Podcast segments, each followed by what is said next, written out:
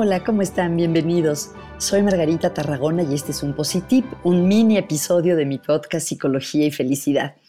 Últimamente he estado compartiendo con ustedes los grandes hits, los grandes éxitos de la psicología positiva.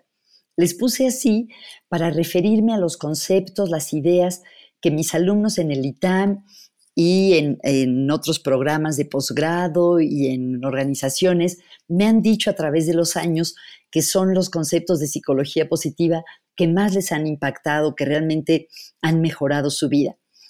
Y hoy quisiera hablarles de uno de estos conceptos que es la resiliencia. ¿Qué es la resiliencia? Es una palabra que hace unos años realmente no era tan conocida y ahora me da la impresión que ya es parte de nuestro vocabulario normal y qué bueno. Especialmente después de la pandemia, creo que hemos tomado conciencia de esta capacidad de salir adelante después de las dificultades. Esto es la resiliencia, la capacidad que tenemos las personas de superar la adversidad y de volver a funcionar bien aún después de haber sufrido, de haber pasado por experiencias traumáticas, por experiencias dolorosas o por pruebas muy difíciles en la vida.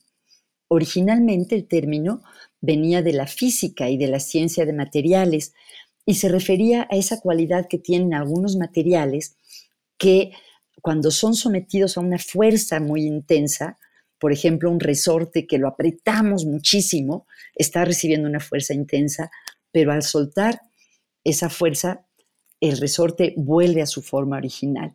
Lo mismo una liga, una esponja, y algo parecido se empezó a observar de manera ya eh, científica al empezar a estudiar más o menos en los años 60 esta capacidad que tenían, originalmente estudiaron a niños y se ha visto ya que todas las personas tienen la posibilidad de salir adelante aún cuando están en circunstancias difíciles. Algunos autores dicen que no les gusta tanto la imagen del resorte porque es algo muy frío, muy mecánico, que más bien para pensar en la resiliencia humana hay que pensar, por ejemplo, en un árbol que crece al lado de un acantilado, le da mucho el aire y ese aire como que tuerce el árbol, pero el árbol sigue creciendo y floreciendo. La doctora Rosa Argentina Rivas Lacalle, una querida amiga, dice que siempre piensa en las palmeras cuando piensa en la resiliencia, porque cuando llegan las tormentas, las palmeras se pueden doblar y una vez que pasa la lluvia y pasan los vientos, vuelven a su postura original. Son flexibles y pueden doblarse, pero no se rompen. Hay muchísima información hoy en día que indica que la resiliencia es una capacidad que tenemos la mayoría de los seres humanos, que tristemente la mayoría de nosotros vamos a sufrir alguna experiencia traumática en nuestra vida, pero afortunadamente la mayoría de nosotros tenemos las capacidades y los recursos para enfrentarlas. Hay mucho que decir sobre qué ayuda a las personas a ser resilientes. Hoy solo quisiera compartirles algunas cuantas ideas. Uno tiene que ver con que las personas conozcan y usen sus capacidades y sus fortalezas. Otra tiene que ver con tener apoyo social, con tener personas a las que puedes recurrir, personas a las que, eh, te pueden ayudar y que tú también puedes, puedas contribuir a lo que necesitan esas personas.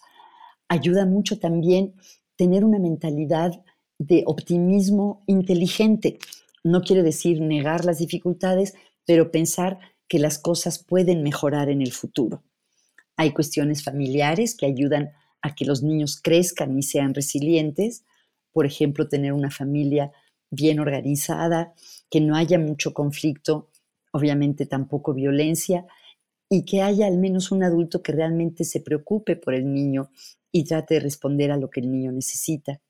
Hay cuestiones también más sociológicas, vivir en un lugar donde no hay crimen eh, y donde no estás en peligro cuando sales a la calle, tener escuelas con profesores bien preparados, tener actividades en la tarde. Estas son algunas de las eh, cuestiones eh, comunitarias que ayudan a la resiliencia.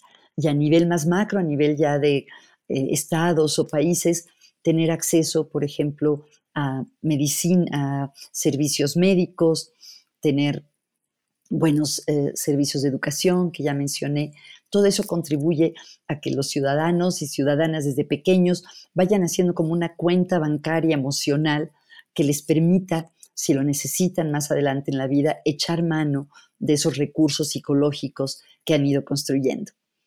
Espero que estas ideas les parezcan interesantes. Tenemos mucho más en nuestros capítulos normales o más largos del podcast Psicología y Felicidad.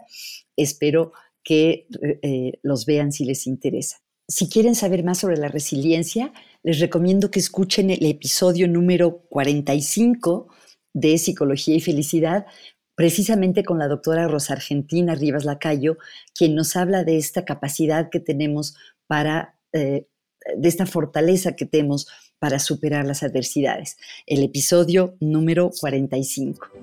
Ojalá lo puedan escuchar.